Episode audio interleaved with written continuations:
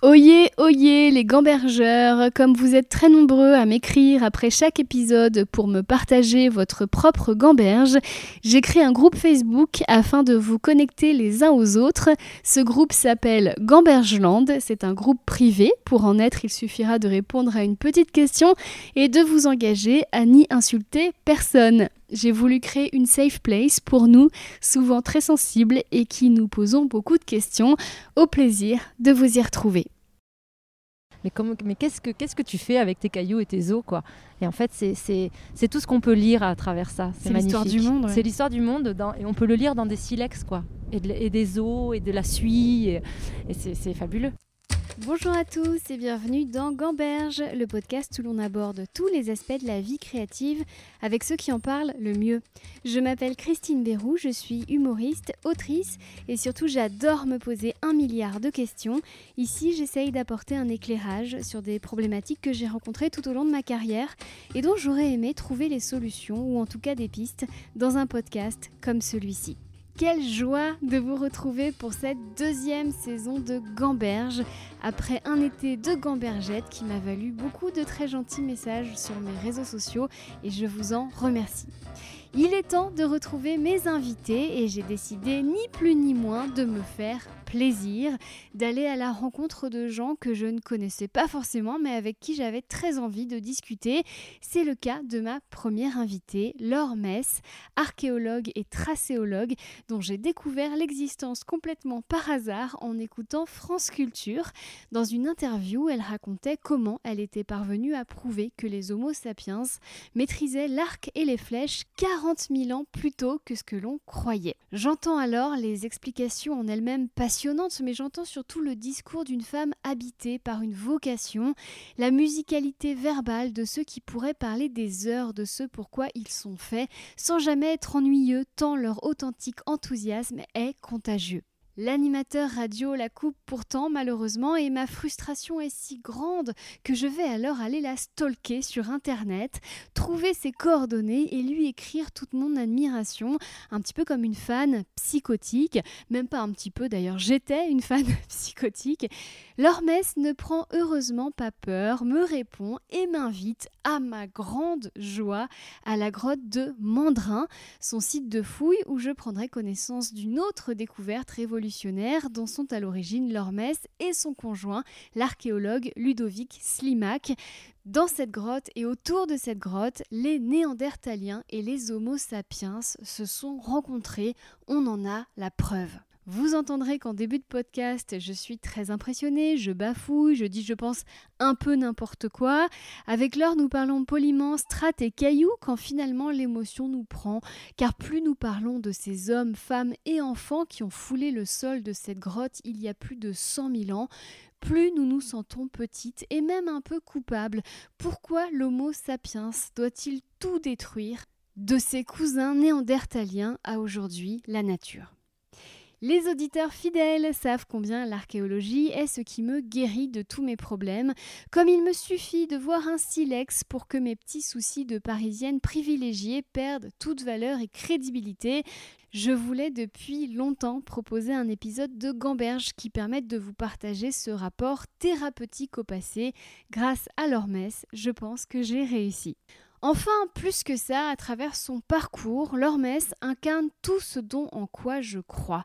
Nous sommes tous faits pour quelque chose et si nous sommes attentifs, tous nos talents combinés, aussi différents semble-t-il quand on leur consacre du temps, nous mènent vers un destin, notre destin, fruit de toutes nos originalités lesquels sont des trésors lorsqu'on sait ne pas les réprimer. Comme par hasard, Laure a un don pour le dessin et le tir à l'arc, et le jour où pour la première fois, lorsque étudiante, elle tient un silex dans sa main, la question qui l'obsédera sera de savoir à quoi ça sert exactement. On lui apprend alors qu'un métier existe, tracéologue, et que pour le pratiquer, elle devra maîtriser les compétences que je viens de vous citer et pour lesquelles elle a déjà des facilités. C'est quand même fou, non? Bon, je pourrais vous parler de Laure et de Ludovic pendant des heures, tant le moment que j'ai passé avec eux sur ce chantier m'a transcendé. Mais il est temps de vous faire découvrir cet entretien. Petite précision, les sapiens dont on a trouvé la trace sur le site venaient du Liban, on le sait grâce aux recherches de Ludovic Slimak, ce qui rend la chose encore plus belle et émouvante. Je pourrais encore en pleurer. Passons donc vite à mon entretien avec Lormès. J'ai même envie de vous dire mon ami Lormès, tellement je l'apprécie et que je rêve secrètement pouvoir l'appeler toutes les semaines pour qu'elle me raconte encore des trucs. Ça arrivera peut-être, mais il faut que je sois un peu moins flippante. voilà, bon épisode. Bonjour Lormès. Bonjour Christine. C'est un peu bizarre de se dire bonjour parce que ça fait une heure que tu me fais visiter, enfin une trois quarts d'heure que tu me fais visiter ce site euh, historique qui est quand même, enfin historique et, révolutionnaire d'un point de vue euh, bah, de la recherche et de et de ce que de ce que tu es en train de déterrer. Enfin, je veux dire, je, je trouve pas mes mots. En tout cas, ici, ce que vous avez trouvé va bouleverser notre vision qu'on a euh, du passé. Raconte-nous. Alors la grotte euh, Mandrin, la grotte Mandrin, c'est vrai qu'elle commence à faire parler d'elle, mais, euh, mais ça fait plus de 30 ans que des gens fouillent dans cette grotte et en fait personne ne la connaît.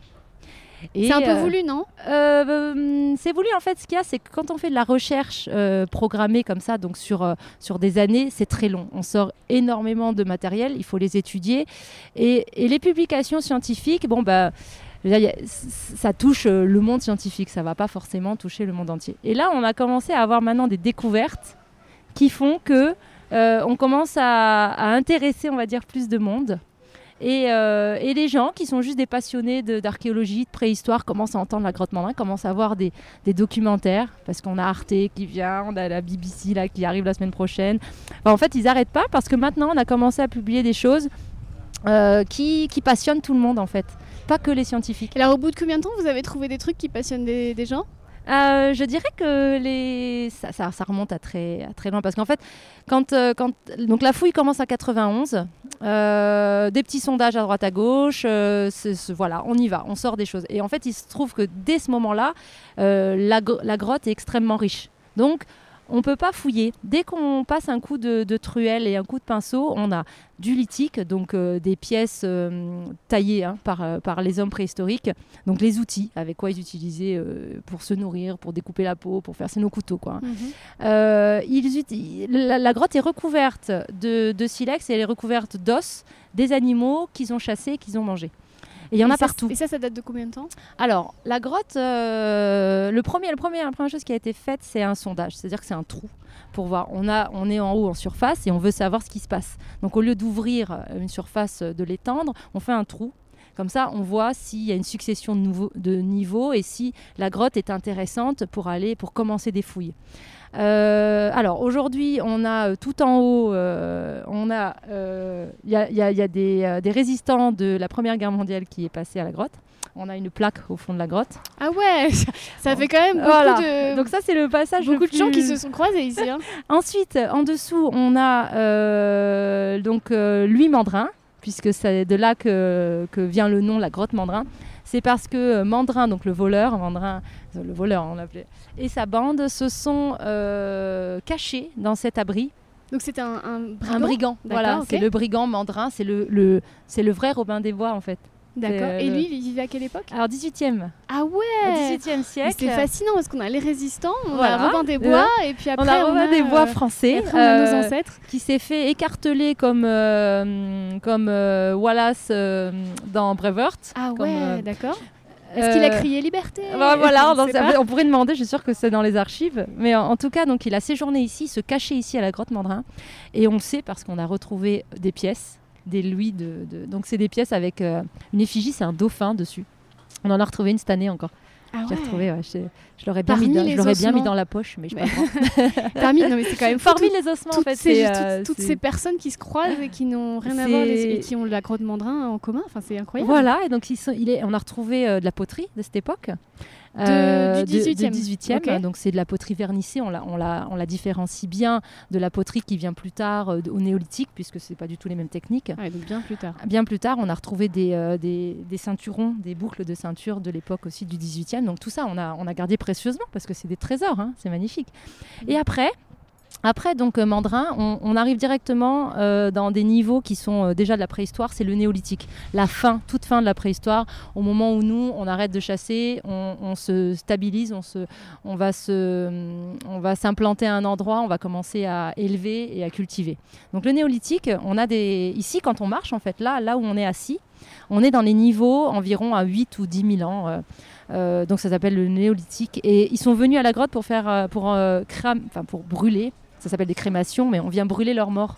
Donc là, à mon niveau, là, on est à, à moins de Voilà. 1000 ans. D'accord. Si là on gratouille un petit peu la terre, ben, On va des avoir des petits bouts de crâne brûlés, des dents. C'est ce que tu m'as dit quand on est arrivé. On est... Alors là, on marche sur un monceau de, Voilà. de restes humains. Très bien, et bien bienvenue. Et ben, les- moi, je me souviens de mon petit, euh, donc euh, maintenant qui a bientôt 10 ans, Erendil, qui venait fouiller ici euh, avec nous. On le posait là assis. Il était tout noir à chaque fois, de, de poussière. Et en fait, c'est le, le- c'est le sable qui, c'est le, le- le- le charbon avec la, la crémation. Donc, on a brûlé les corps et le niveau est noir. Il était tout noir et il, jouait comme ça avec des morceaux. Puis à un moment donné, on regarde, bah oui, c'était un morceau, un reste humain. Bon, Ouais, voilà. c'est plus quoi. sympa que les Playmobil. Exactement. Ouais, C'est euh, moins toxique en tout cas, moins de plastique.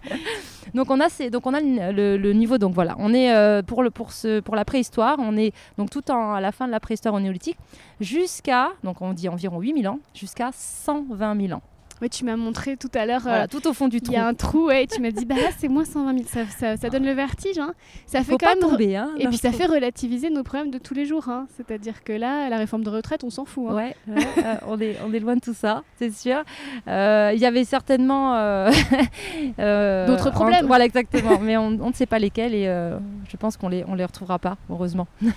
Ouais. Alors du coup, le, le fond sonore, on a le Mistral et puis on a ces bruits de pioche. Parce que là, de, nos auditeurs ne peuvent pas voir, mais je vois euh, plusieurs étudiants. euh, donc Ludovic, qui est ton conjoint, mais qui est aussi la personne euh, en charge de ces recherches.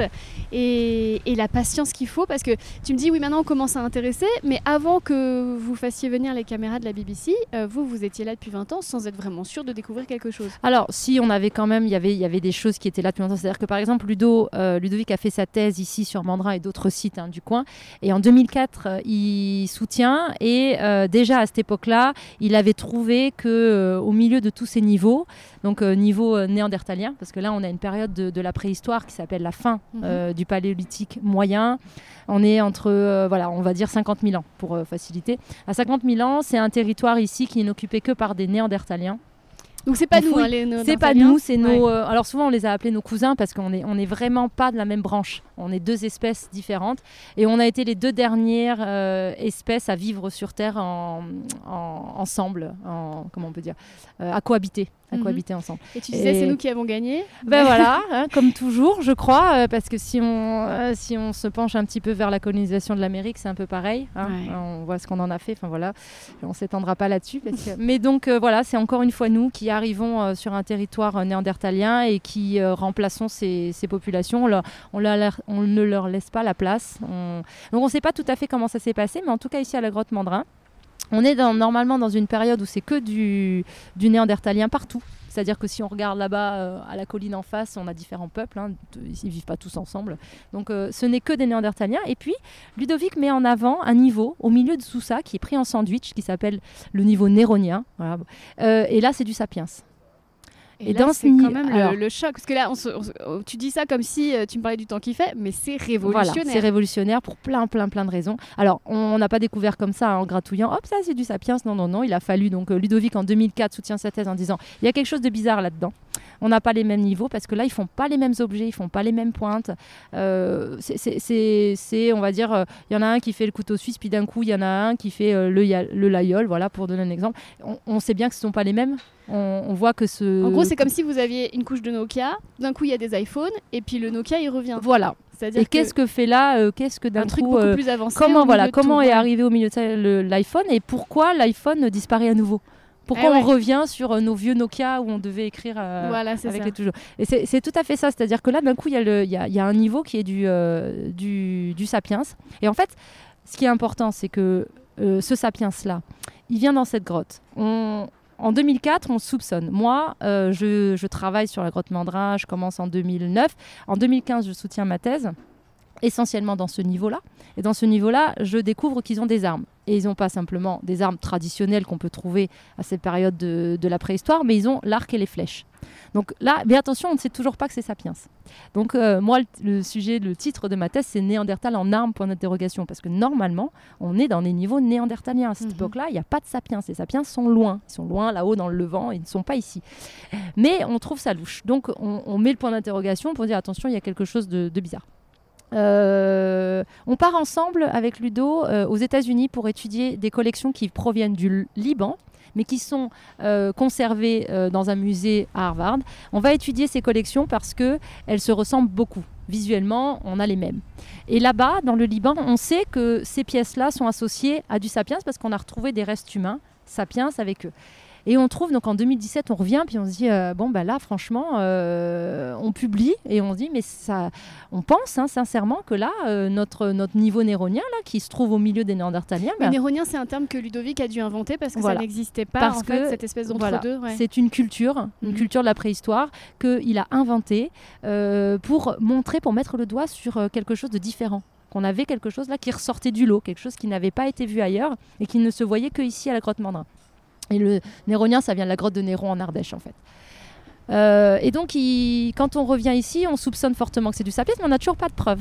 Mhm. On n'est que sur des preuves culturelles. Ça veut dire sur l'étude euh, de la manière dont ils ont fabriqué les outils. Parce que ça pouvait être des néandertaliens un peu plus doués que les autres. C'est ce qu'on pouvait, on pouvait imaginer que c'était des néandertaliens euh, différents, qui, qui passionnaient de la pointe et qui d'un coup collectionnent, parce que c'est des milliers de pointes dans ce niveau. On a, on a environ 50 mètres carrés seulement de fouilles de ce niveau, et c'est des milliers et des milliers de pointes.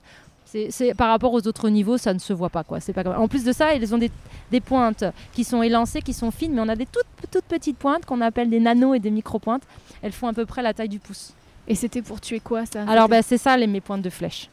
Ah ouais, d'accord. C'est mes toutes petites pointes. Parce que les, les plus grandes pointes, Peut-être que c'était des pointes de flèche, mais je ne peux pas le dire parce qu'elles sont trop grosses. Et pour une question de, de corrélation entre la largeur euh, de la pointe et le diamètre du fût, bon, c'est un peu trop, euh, on va dire complexe et c'est pas intéressant en soi, eh ben, j'ai réussi à démontrer que c'était des pointes de flèche. Donc ces toutes petites pointes là, qui étaient fracturées en bout, qui avaient des fractures d'impact, c'est-à-dire d'un choc violent qui vient frontalement en face. Donc bah, vous imaginez quand vous lancez euh, une flèche dans un animal et que ça, ça touche euh, les, les, os, hein, mm. les, côtes, euh, les, les, scapulas, tout ce que vous voulez, bah, ça, ça se casse en bout. Le pointe, la pointe en fait se, se brise.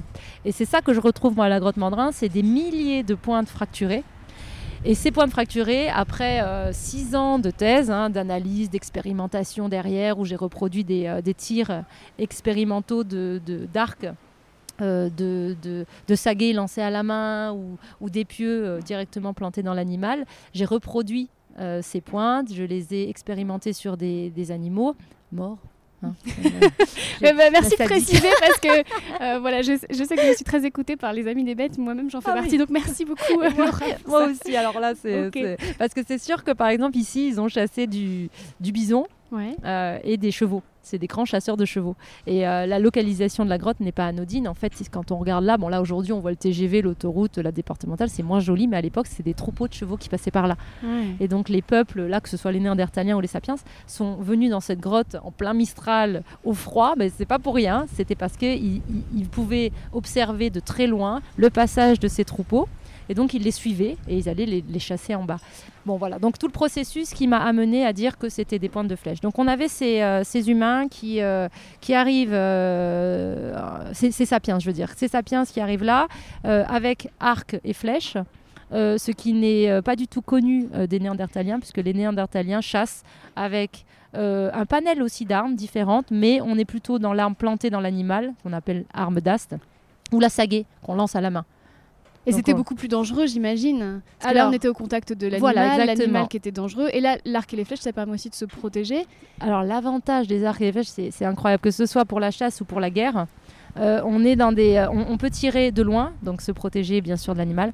On est beaucoup plus précis et on n'a pas une seule lance parce qu'une fois qu'on a planté dans l'animal, euh, bah, bah, si on la laisse dans l'animal, on n'a plus d'armes quoi. Mhm. Donc je pense que là il fallait aussi chasser en groupe. On ne pouvait pas chasser seul. Et on a, on a pareil la lance. Hein. Si, au mieux on en a deux, bah, une fois qu'elles sont lancées, c'est fini quoi. Si on n'a pas eu l'animal, ben. Alors que les flèches, on a un carquois, on peut avoir une dizaine de flèches à l'intérieur, on peut rester à distance, on peut chasser que ce soit des milieux ouverts ou des milieux fermés, comme, euh, comme par exemple en pleine forêt ou euh, dans des steppes euh, où on n'a aucun obstacle. Donc l'arc amène beaucoup d'avantages. C'est ce qui fait que peut-être on a survécu nous et pas les Néandertaliens Ça, ouais, aussi. Parce que pour faire la différence euh, vulgairement entre les Néandertaliens et les, ho- et les Homo sapiens, c'est qu'eux ils avaient une, un cerveau plus petit, c'est ça? Non? Je vulgarise, hein, mais ils avaient moins de capacité. euh, C'est ce que. Oui, alors c'est vrai, hein, c'est vrai que, euh, leur boîte crânienne euh, est moins, importante que le nôtre, mais, en fait, ce qu'on se rend compte, c'est que les Néandertaliens ont réussi à s'adapter à, beaucoup de changements climatiques, donc à des milieux très différents. On a des restes de, de Néandertaliens très tardifs, donc même après l'arrivée des sapiens, à la pointe de Gibraltar, mais on en a aussi jusqu'au cercle polaire. Donc euh, en fait, la disparition des Néandertaliens venait certainement pas de leur euh, capacité cérébrale à s'adapter ou à inventer des armes. Non, non, non, ça vient d'autre part. Il y, a, une extinction, une extinction des Néandertaliens euh, dont la cause est- est- n'est pas encore clairement définie connue en tout cas, mais on commence à, suggérer des choses et, ce n'est certainement pas que à des changements climatiques comme on souvent c'est ce qui est amené, Mhm. c'est-à-dire que bon bah au bout d'un moment ils n'ont pas réussi à s'adapter et ils en sont morts. C'est pas très. Enfin, moi en tout cas, et, et on va dire euh, notre pensée à nous, euh, de, scientifiquement, là, de notre équipe, euh, ça, ça- ça serait plutôt quelque part qui, quel- à, à un moment donné où il y a quelque chose qui se passe de bizarre. C'est qu'il y a la rencontre Sapiens-Néandertal. Et c'est nous qui seraient à l'origine de Et- l'extermination. Et bizarrement, bah, Néandertal disparaît à ce moment-là. Ou quelque part, la grotte mandrin, j'essaie de trouver le côté positif des choses. c'est un petit peu une victoire parce que là, techniquement, ce qui s'est passé, vous êtes en train de le prouver, c'est que l'Homo sapiens a été chassé d'ici par les Néandertaliens. Alors déjà, euh, la première découverte, grosse découverte qu'on a faite, c'est donc euh, enfin on trouve euh, les preuves de ce qu'on avançait depuis des années, c'est qu'on trouve euh, une dent, une dent. dans- on en trouve pas mal, hein, on trouve des dents dans à peu près chaque niveau, même des fois dans certains niveaux il y en a dents, il y en a deux. Alors pourquoi des dents? C'est parce que c'est la chose qui se conserve le mieux. hein. Les, os, les, les restes humains, les os humains, on en a aussi, mais bon, ça, se conserve quand même moins facilement. Et donc on a des dents. Et on trouve dans ce niveau néronien une dent de lait. Une dent d'un enfant, donc euh, la personne elle magnifique. perd sa dent, Ouais. le petit gamin il perd sa dent. Alors est-ce qu'ils avaient euh, peut-être pas une souris qui venait la, la ramener, mais euh, Mais des archéologues, Ah très ouais, très longtemps plus tard. exactement. Vous avez laissé Faudra- une petite pièce Il faudra attendre mon fils, faudra que tu attendes longtemps. Bah, Peut-être que Mandrin, le Robin des Bois, il a laissé des écus voilà. pour les On, on aurait dû faire ça. Là, on a trouvé la dent, on, dev- on- on- on devrait y mettre un, un sou. Voilà, ça, ce serait marrant. Mais en tout cas, ce, ce petit, ce petit garçon, petite fille, on ne sait pas, qui perd cette dent, elle, euh, on la retrouve et euh, grâce à la technologie moderne et euh, scientifique, on arrive à démontrer que c'est du sapiens et que c'est un sapiens archaïque, c'est-à-dire un sapiens qui correspond à ses datations. C'est vraiment euh, un vieux sapiens, quoi. Et que euh, on est, euh, on peut pas le mélanger avec d'autres sapiens, puisque ici à la grotte Pandrin, on n'a pas d'autres restes humains de sapiens, hormis des néolithiques. Et au niveau de la, de, de- de l'analyse dentaire des populations sapiens néolith- du néolithique et sapiens euh, de notre 54 000 ans, ça n'a rien à voir. C'est pas les mêmes humains en fait. On est du sapiens, mais on a évolué depuis Mhm. et, euh, et il s'est passé, euh, il s'est passé 40 000 ans entre, et donc on n'a plus du tout les mêmes euh, génétiquement les mêmes dents. Donc ça y est, on a la preuve. On sait que c'est du sapiens. C'est publié en 2022. C'est là que euh, commence à, Bah, c'est là que je commence à C'est intéresser. là que je t'entends sur France Culture. Non, en 2023 moi. Ah, Moi, c'est la publication de mes Ouais. arcs. euh, Ouais, voilà. Parce qu'en fait, euh, j'ai mis du mal, j'ai eu, du mal à, à publier mon papier sur les arcs parce que euh, bah, le fait que ça puisse être at- attitré à du néandertalien, ça faisait quand même bizarre et ça gênait beaucoup de monde. Mhm. Que des néandertaliens puissent venir ici avec arc et flèche. voilà. Donc en fait, ce qu'on a fait, c'est quand on a découvert que c'était Sapiens, on a publié notre Sapiens et on a attendu que le Sapiens sorte et après on a publié mes arcs et mes flèches qui sont donc aujourd'hui euh, clairement attitrés au, au Sapiens. Et ce qui s'est passé, c'est qu'on va plus loin. euh, ces Sapiens-là sont une première incursion de Sapiens dans le territoire néandertalien. C'est les premiers qui rentrent en contact avec les néandertaliens.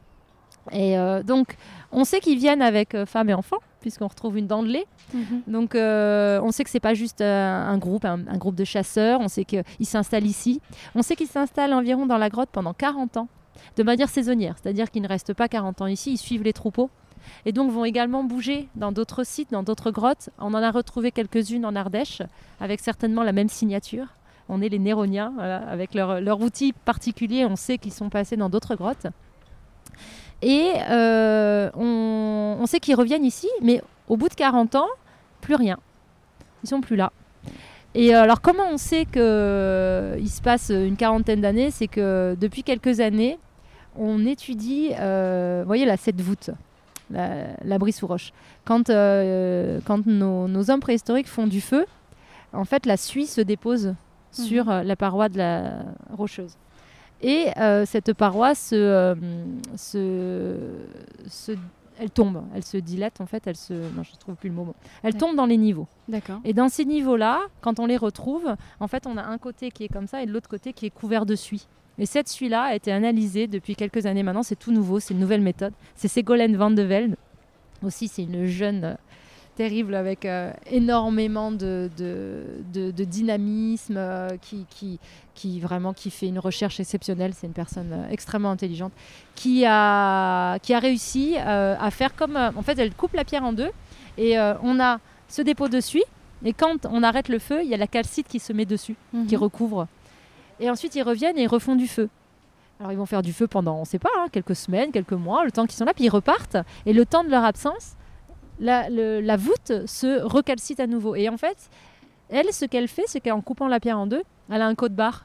Ça fait blanc, Ah. noir, blanc, noir, blanc, noir. Et là, la machine qu'on a là, là, le reste d'un four, euh, Ouais. d'un poêle, c'est, euh, c'est, elle est venue ici faire des expérimentations.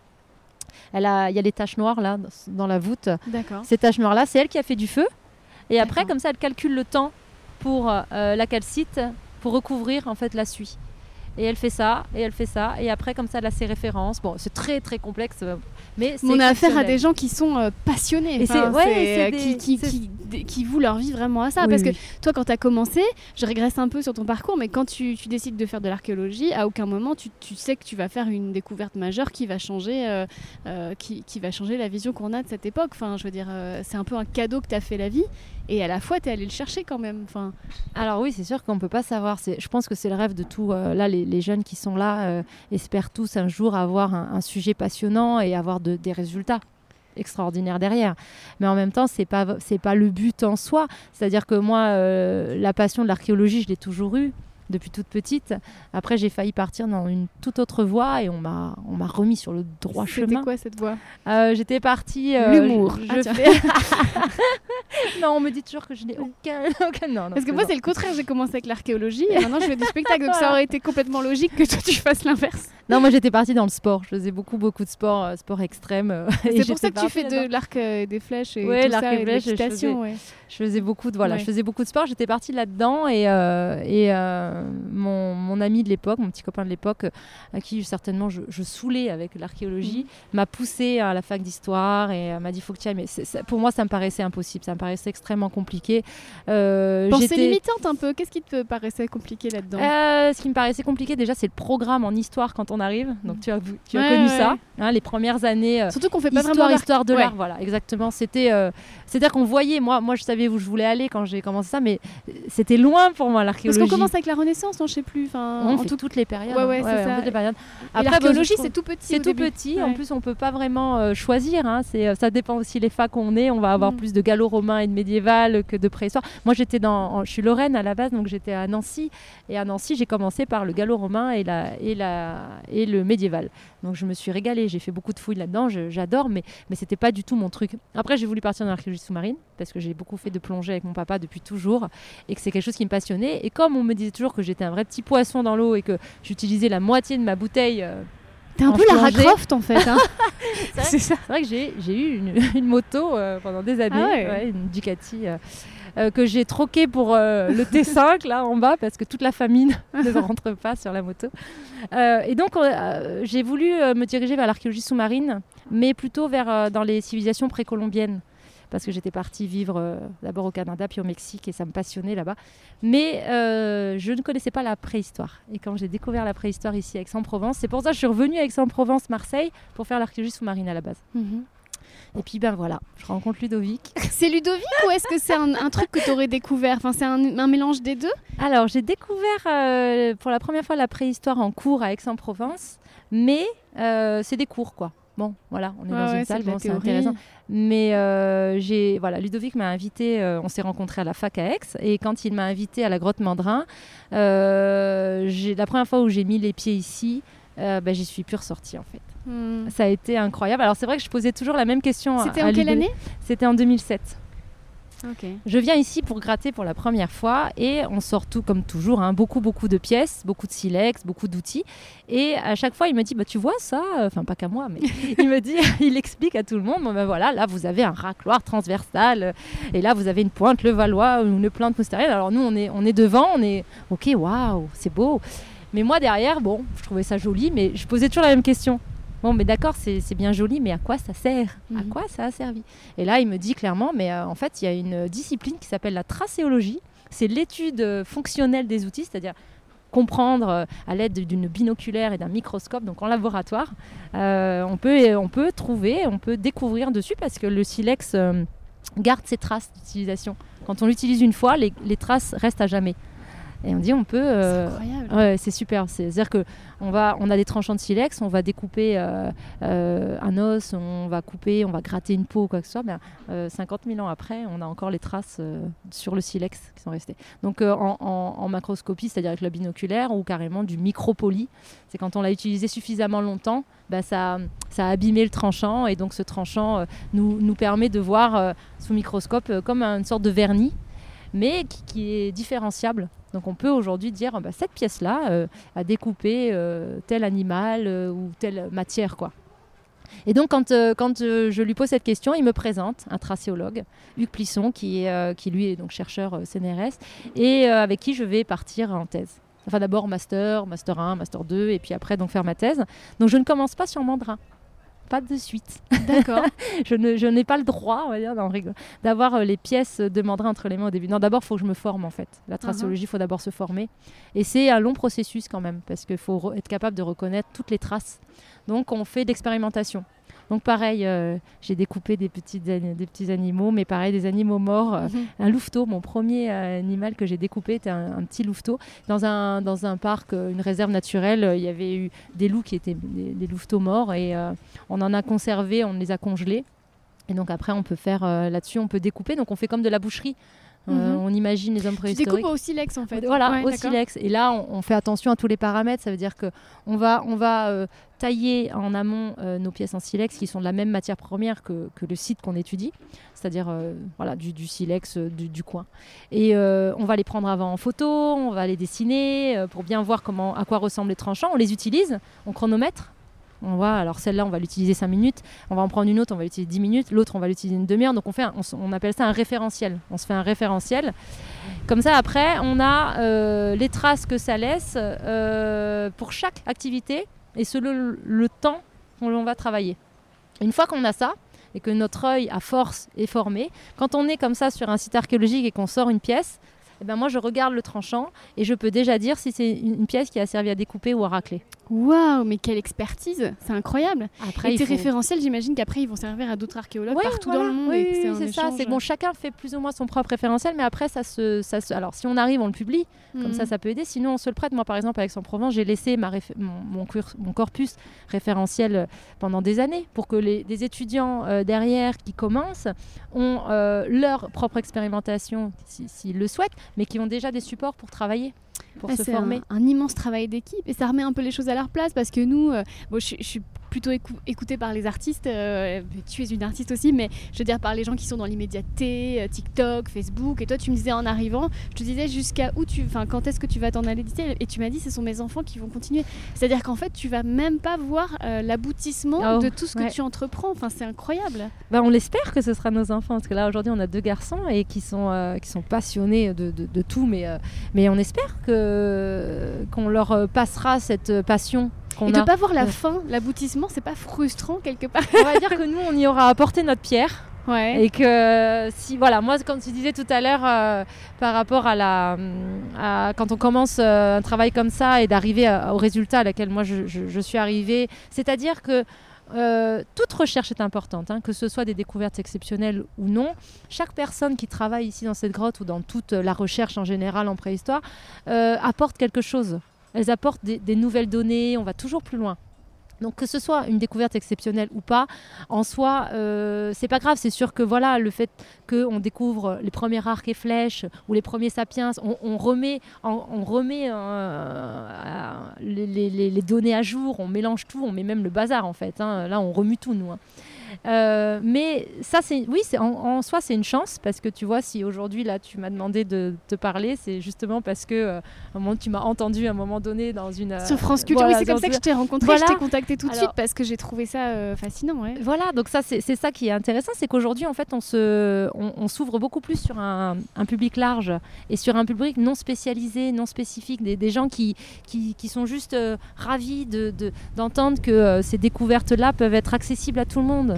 Et que, euh, alors ça, on va dire que, est-ce qu'il y a des gens, euh, est-ce que ça intéresse euh, des gens que on a, qu'on ait trouvé encore le, énième corps ou, les restes humains de tel personnage? Il y en a qui disent ça n'a aucune importance en fait ce qu'on fait. Mais, mais là, c'est nos origines. On, remonte, on remonte dans le temps, dans le passé, et il y a des choses. Alors ça, c'est vraiment dans les livres là que Ludo a a écrit, bon, il n'a pas fini, mais il en a déjà deux à son actif, euh, de livres grand public qui parlent de ça, c'est qu'on parle d'une extinction humaine, et cette extinction humaine, aujourd'hui, il n'y a plus que nous, on est tout seul, et, euh, et, on doit se poser des questions, et en se posant des questions, on, peut le faire quand on sait ce qui s'est passé avant nous. Et comment, par exemple, Néandertal s'est éteint, ça c'est une question qui a traversé les âges, hein. c'est une question qui intéresse énormément. Donc si on peut, euh, nous, avec nos années-là euh, de travail et de recherche, amener quelque chose, voilà, en plus, ben, moi je serais heureuse, j'ai pas besoin d'arriver au plus profond de cette grotte. D'ailleurs, on n'a pas que cette grotte, hein. on fouille cette grotte-là, mais on en fouille une autre aussi au Vaucluse. Euh, qu'on a arrêté là euh, temporairement pour publier, qu'on va essayer de reprendre l'année prochaine. Et on se régale aussi. On est, on est euh, dans les gorges de Louvèze, plein sud. On y fouille en automne parce que justement on est plein sud, on peut y rester plus longtemps. C'est une toute autre fouille où on peut passer. Ça s'appelle le Grand Abri Opus et c'est couvert de puces. Et c'est pour ça que ça s'appelle comme ça. Et nous, quand on a commencé, c'est-à-dire que là, c'est une grotte qu'on a désobé ensemble avec Ludovic. Et, euh, et c'est une autre aventure parce que c'est notre, notre projet, quoi. Notre, mmh. C'est quelque chose qu'on a commencé ensemble. Et bah, cet endroit-là, euh, première année, on était couvert de piqûres de puces et on sortait que des blocs, que des blocs, que des blocs. Et on ne trouvait rien quasiment jusqu'au moment donné où on tombe sur le niveau et c'est des chasseurs de, de castors. Enfin, c'est un site exceptionnel. Et au bout de combien de temps vous êtes tombé sur un truc? Au bout de combien d'années de piqûres de puces? Euh, Une année. Ah ouais, mais c'est parce qu'il y avait déjà des pièces qui étaient sorties de cette grotte, donc, on il y savait. Avait de l'espoir. Voilà, on savait. Mais on a dû sortir euh, toutes les galeries que le blaireau avait fait à l'intérieur. On a dû tout évacuer de la grotte. Pour, euh, parce que tout ça c'était du remanié, c'était le, blaireau qui avait fait ça. Et comme on était les le blaireau, premiers tu à parles de l'animal blaireau, pas d'un gars qui a fait des fouilles juste avant. Parce que tu m'as expliqué que les fouilles sauvages c'était votre fléau. Ah c'est pas les mêmes blaireaux. C'est pas les mêmes, euh, exactement. On a on va, on va pardonner aux anciens d'avoir fait ça en pensant euh, faire des découvertes, mais en fin de compte, ils détruisaient les sites sans le savoir. Hmm. Il y avait une quête un petit peu de reconnaissance qui était peut-être plus vive autrefois. Euh, je vois les gens qui cherchaient des momies, tout ça, ils avaient très envie de partager leurs recherches. Alors que maintenant, c'est quand même un, travail d'humilité. C'est d'ailleurs pour ça que j'ai pas tenu, moi. Il fallait être trop humble. Il y a pas de, enfin, vous êtes pas Indiana Jones, ça n'existe pas. oui, non, non, non, c'est pas pour nous. Hein. les beaux objets qu'on trouve. Là, on aimerait bien trouver le trésor de Mandrin ici, qu'il a peut-être caché. On a retrouvé quelques pièces, mais, mais même si on venait à trouver ça, bah, c'était pas pour nous malheureusement. Euh, oui, Indiana Jones fait rêver, hein, c'est sûr. Euh, même nous, hein, on adore, hein, on, se, on, se, régale avec le, 5 qui est sorti, euh, l'équipe est toute contente d'aller. Voilà, on se régale, mais c'est pas non, c'est pas notre univers. Mais autrefois, c'était très à la mode. Bah, c'était un peu dans la mouvance colonialiste. On allait, on détruisait, on ramenait. Et on ramenait Regardez ce que j'ai trouvé, et puis je suis. C'est ça. Les beaux objets, quoi. Et aujourd'hui, c'est beaucoup plus profond que ça. Bah oui, aujourd'hui, c'est vraiment. Euh, vous voyez, nous là, c'est du, du caillou, du caillou, du caillou. Hein, c'est marrant parce que ma famille euh, rigole quand. Euh, ah, tu, vas, tu veux, tu, tu as encore ramené des cailloux. Tu, voilà, c'est vraiment. avec ma sœur, on rigole beaucoup. Il y, avait une émission quand on était jeunes sur les animaux qui parlent. Je sais plus comment ça s'appelait. Puis il y, a, y a un petit pingouin qui arrive avec un caillou et dit Regarde le joli caillou que je te ramène, regarde comme il est beau le joli caillou. Et en fait, ma sœur se moque de moi parce que c'est vrai, elle me dit mais mais comment mais qu'est-ce que qu'est-ce que tu fais avec tes cailloux et tes os quoi? Et en fait, c'est tout ce qu'on peut lire à travers ça. C'est l'histoire du monde. C'est l'histoire du monde dans, et on peut le lire dans des silex quoi et, des os et de la suie. Et, c'est fabuleux. Donc là, ce que tu es en train de me dire déjà, c'est que la joie est dans le processus. Et ça, c'est une notion, une valeur que j'aime bien vendre dans ce podcast. C'est-à-dire que, en fait, le but du jeu, c'est pas la fin, c'est pas le cadeau, c'est pas le feu d'artifice, c'est tout le chemin. Ouais, c'est pas la récompense. Qui te permet d'arriver à la fin déjà. Et surtout la patience. Parce que là, bon, il se trouve que vous êtes assez gâté sur ce site. Tu me parles d'un site recouvert de puces où, euh, au prix de, d'une de, de, année de piqûre de puce, vous avez fini par dégager deux pièces. voilà, on a trouvé deux pièces, puis on a passé des mois dans cette grotte là-bas. Euh, alors moi, là, ça va, les doigts, ils sont pas trop égratignés. Mais j'étais en train de comparer nos mains. Non, mais c'est hilarant parce que moi, il y a deux jours avant de venir ici, je me suis fait une manie, c'est ridicule. J'ai des ongles rouges de, Marilyn Monroe et puis toi, tu as, des mains de bah, Indiana Jones. Hein, ouais, euh, voilà, j'ai plus de doigts. Les ongles sont euh, cassés. Ouais, ouais, des mains de, les travailleuses. phalanges sont, sont mais, mais, je préfère tes mains aux miennes en vérité parce que c'est la grande classe. Non, mais vraiment, tu as des mains d'aventurière. Et là, j'utilise que la main gauche parce que ma main droite, elle est, j'ai une tendinite, donc je, je, l'immobilise. Oui, tu es blessée. Et je travaille à la main gauche parce que c'est. Euh, alors les, les, kinés me disent, bah oui, mais il faudrait vous arrêter. Bon, bah non. Mais impossible. Dans un mois. bah ouais, bien sûr. Et encore à la maison, c'est jamais fini. Mais voilà. Donc c'est le ce. Non, c'est en fait ce qu'on ce qu'on fait, c'est que on, est passionné là, hein. on, on aime ce qu'on fait, on aime y venir. Donc là, nous, on vient environ deux mois par an ici à la Grotte Mandrin, mais on est aussi, quand on fouillait l'autre dans le Vaucluse, on faisait à peu près quatre mois de terrain. Et nos enfants nous suivent partout, euh, notre chien. Et, euh, et, des, des, jeunes là, qui sont avec nous depuis des années maintenant, qui nous suivent d'année en année, euh, qui commencent ou qui finissent des masters, qui rentrent en thèse. Donc on a une équipe, un noyau, et c'est des moments de partage fabuleux. Hein. On vit ici, on vit tous ensemble. Mhm. On est dans une tour du Moyen Âge à Saint-Thomé. donc on est encore à 20 minutes là côté Ardèche et on, on, vit tous ensemble pendant environ deux mois on rencontre des gens de. Parce que ce que, ce que Ludo aime bien faire aussi, c'est mélanger. C'est-à-dire qu'on a des étudiants, euh, des jeunes étudiants en archéologie, mais on a des gens aussi qui viennent d'une toute autre branche, qui n'ont même jamais fait d'archéologie parfois, mais que à travers le courrier qu'ils ont envoyé, sont vraiment des passionnés, des gens qui. Et Ludo aime bien, parce que nous aussi, on apprend de, tous ces gens. Il euh, n'y a pas que eux qui viennent apprendre en fait à fouiller. Ça va dans les deux sens. Et, euh, et c'est vrai que là, par exemple, cette année, c'est une équipe exceptionnelle. On est, ils sont tous euh, matures, ils ont tous déjà un certain âge et, euh, et on voit qu'ils aiment ce qu'ils font. Quoi. Quand on leur dit euh, demain on doit être là à 8 heures parce que on a oui, oui, oui, ils sont tous et désolé cette semaine on n'aura pas de jour de congé parce que tous les jours sont pris. C'est pas grave, ils sont, ils sont. C'est vrai que ça fait deux heures que je suis là, il y en a depuis deux heures, ils t'amusent quoi. c'est vraiment cette patience, c'est incroyable. Mais il y a aussi la quête de dopamine un peu, je veux dire cette attente d'avoir de, bout de tamiser, de... c'est un peu le syndrome du chercheur d'or, c'est-à-dire vraiment de tomber sur la dent, de tomber sur le silex en plus, là, ils savent ce qu'ils ce fouillent. Là. Ils savent qu'ils sont en train d'enlever donc des, des déblais d'une ancienne, euh, d'ancienne bah, je sais que tu veux pas trop en parler, mais on va pas, on va pas citer de nom, mais quelqu'un est venu fouiller il y a très très longtemps. Il y a très longtemps, à coup de pioche, et, là on a eu des bêtises qui ont été faites. On est en train de récupérer tout ce qui a été perdu. Bon, mais en fait, en dessous, ce que là on espère, on enlève tout ça parce qu'en dessous on espère trouver le reste donc de notre néandertalien qui s'appelle Thorin. On l'a appelé Thorin comme le dernier roi de uh-huh. Tolkien. Euh, on a déjà trouvé pas mal de parties de son anatomie. C'est celui que vous êtes en train de, sortir à la pince à épiler Ah ouais. Oui, donc en fait, tu m'as expliqué tout à l'heure que vous êtes en train de sortir un, corps à la pince à épiler tellement À la pince à épiler parce que déjà le, sédiment, hein. euh, voilà, le sédiment euh, est très meuble, donc part, voilà, c'est comme là. Hein, part comme ça et en plus de ça, ce, bonhomme là, ce néandertalien est, est quand même en, il n'est pas en très bon état. Donc euh, il a été piétiné ou écrasé. Donc en fait, c'est il n'a pas été respecté. voilà, on l'a. ok. Mais faut dire qu'on savait pas qu'il était là. En fait, on a mangé dans cet espace-là pendant des années et il devait être euh, à quelques centimètres en dessous, sous la terre. Ah ouais. C'est aussi très symboliquement. C'est fou parce que tu cherches et puis en fait, tu manges sur un truc depuis des ans. Aucune idée qu'il est là-dessous. Ah ouais, mais qu'il nous attend quoi. Ah, c'est très belle métaphore de la vie. Des fois, ce qu'on cherche est juste en dessous de nous. Juste en dessous de nous et on a voilà et pendant des années, on l'a on a mangé à côté de lui. Et aujourd'hui, ce qu'on justement ce qu'on a retrouvé en plus, c'est euh, la plus grosse partie, c'est sa bouche, puisqu'on a ah, retrouvé mandibule et, et, une partie du menton avec ses dents. On a reparti. Alors c'est marrant parce qu'il a sa main aussi collée à la, parce qu'on a retrouvé des phalanges d'une main, donc on pense qu'il avait sa tête. Il y avait un rite funéraire, c'est ce que tu me disais. On ouais, ne sait pas encore. Et lui, il était assez haut, c'est-à-dire que lui, il a fait partie des gens qui sont arrivés après les sapiens. Ah oui, voilà, c'est que les, donc il y a les sapiens et les sapiens disparaissent au bout de 40 ans, ils sont ils sont à nouveau euh, remplacés par euh, par les Nokia, donc nos néandertaliens, qui reviennent et qui reviennent encore pendant euh, 10 000 ans. Pendant 10 000 ah ans, il y a. Attends, tu es en train de me dire qu'en fait, on, on, est sur une couche de 40 ans et re 10 000 ans, mais c'est quand même fou. ça n'a aucun sens. Ça n'a aucun sens.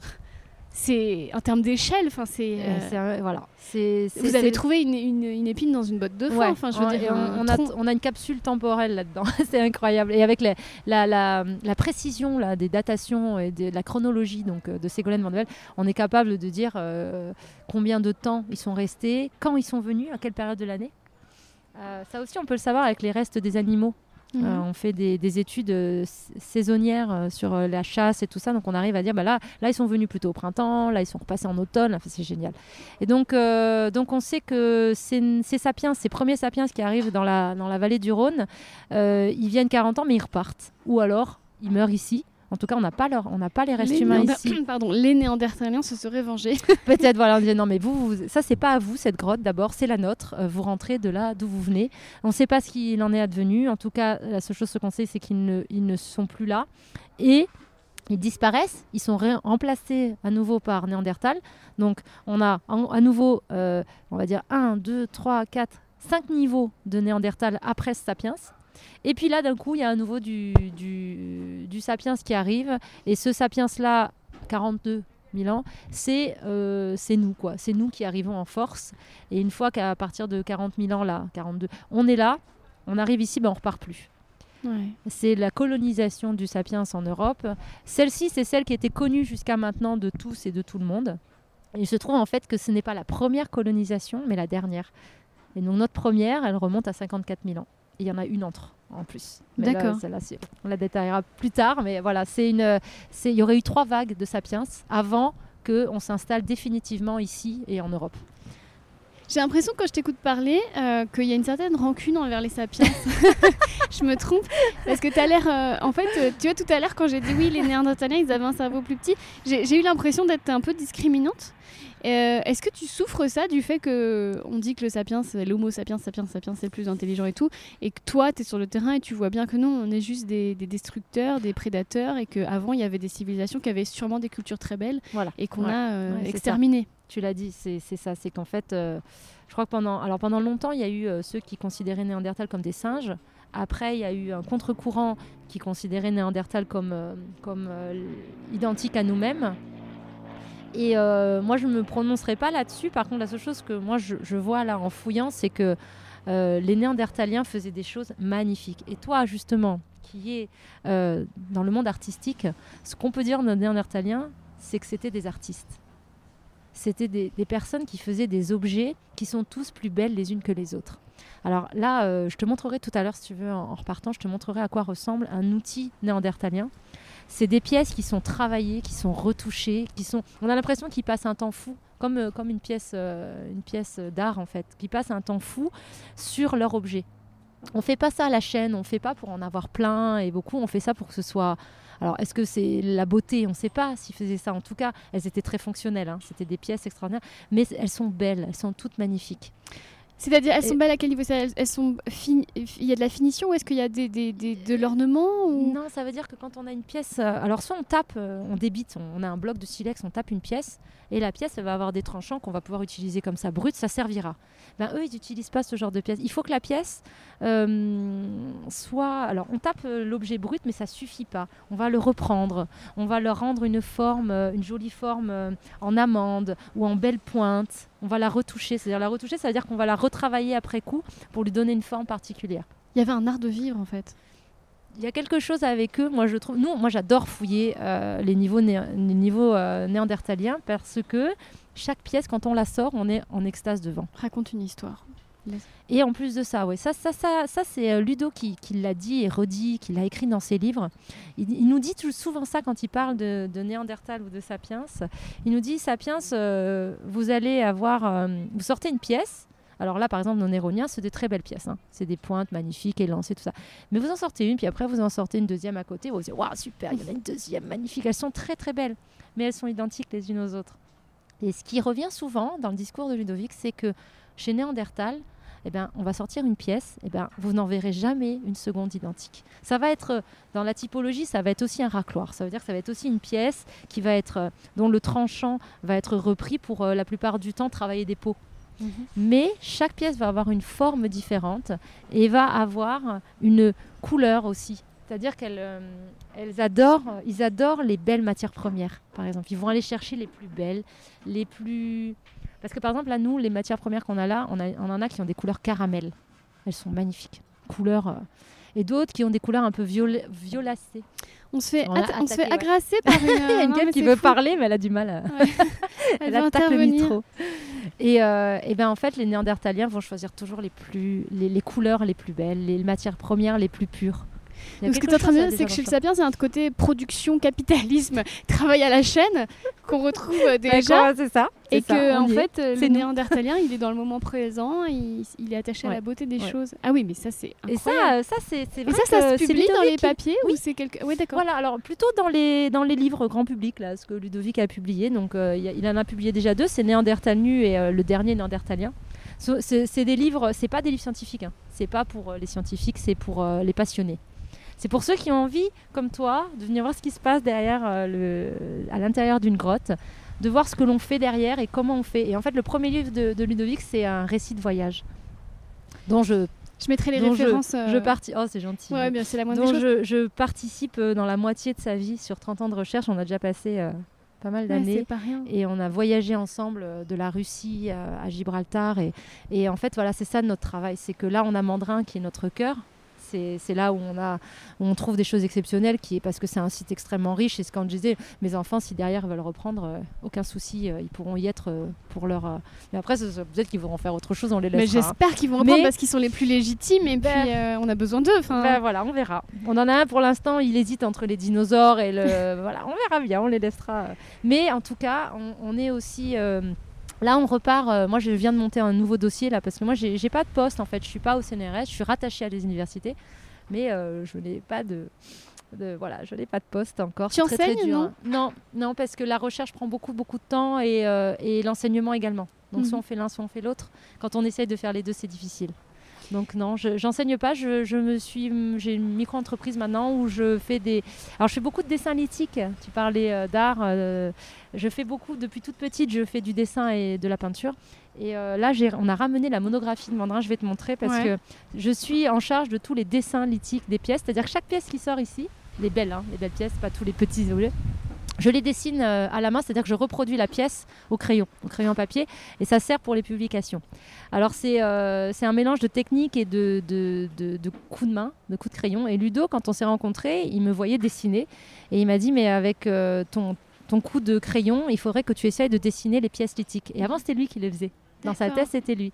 Et donc, lui était déjà un très bon dessinateur. Et quand il m'a donné ça entre les mains, j'ai dit non, non, non, mais moi je suis pas capable de faire ça, c'est pas possible. En fait, on suit des règles, on suit des. des- il y a- C'est-à-dire qu'il y a une lumière qui vient de là, il y a des ondes à faire. Mais ce que moi j'apporte, c'est le, le- On a l'impression d'avoir la, la- la pierre entre les mains. Et comme la photo ne rend pas forcément euh, tout les- les- le côté de la pièce, on peut pas Mhm. vraiment le lire euh, d'un point de vue technologique. hein. Donc c'est vraiment des, des dessins scientifiques. Ça reste. Mais moi je me régale. Donc je passe le reste de l'année à la maison au coin du feu à faire mes dessins lithiques le soir de la grotte. Mhm. Donc c'est là que j'ai des petits contrats. Des contrats de dessin, des contrats de tracologie. Là, je suis en train de monter, donc euh, j'ai envoyé un dossier pour euh, avoir une, une bourse d'un an pour pouvoir repartir sur Xarakil, donc ce, Au Liban ce site au Liban. Alors, Mhm. et le, je, vais, je voudrais qu'on étudie avec Ludo euh, la collection qui est au muséum, euh, au British Museum à Londres. Parce que là, nous avons été aux États-Unis une année pour étudier celle qui est conservée là-bas, mais on n'a jamais vu celle de Londres.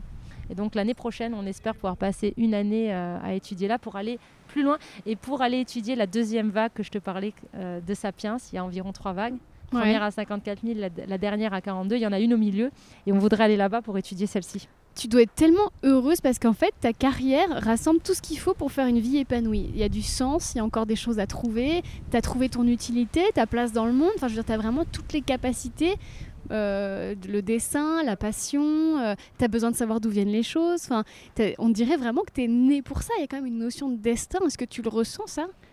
Alors, euh, euh, comment se dire? C'est. hum, je crois qu'aujourd'hui, tu vois, là, j'ai passé 40 ans. euh, j'ai euh, deux garçons extraordinaires. Euh, on s'est rencontrés avec Ludo euh, à un moment, je pense, un tournant de ma vie. Et qui fait que moi je crois qu'il n'y a pas de hasard en fait. Si on s'est rencontrés, tu vois, et si Mhm. je suis là aujourd'hui, euh, je crois que c'est le chemin, les chemins que j'ai pris en fait jusqu'à maintenant, les choix, tu vois, j'ai pris. C'est-à-dire que j'étais très mauvaise à l'école en étant jeune.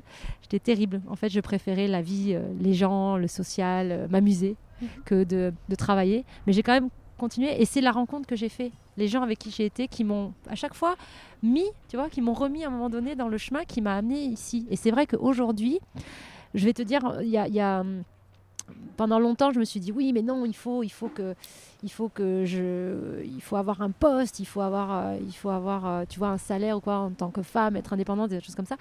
Mais en fin de compte, on se rend compte que nous, on vit, on vit bien, on vit à deux, on a, on a, on, on a, on a voilà, il a un poste et, euh, et moi je virole comme ça. Mais je crois que là, au jour d'aujourd'hui, je ne peux pas être plus heureuse de ce que je fais jusqu'à présent, tu vois, de ce que je fais ici à la Grotte Mandrin.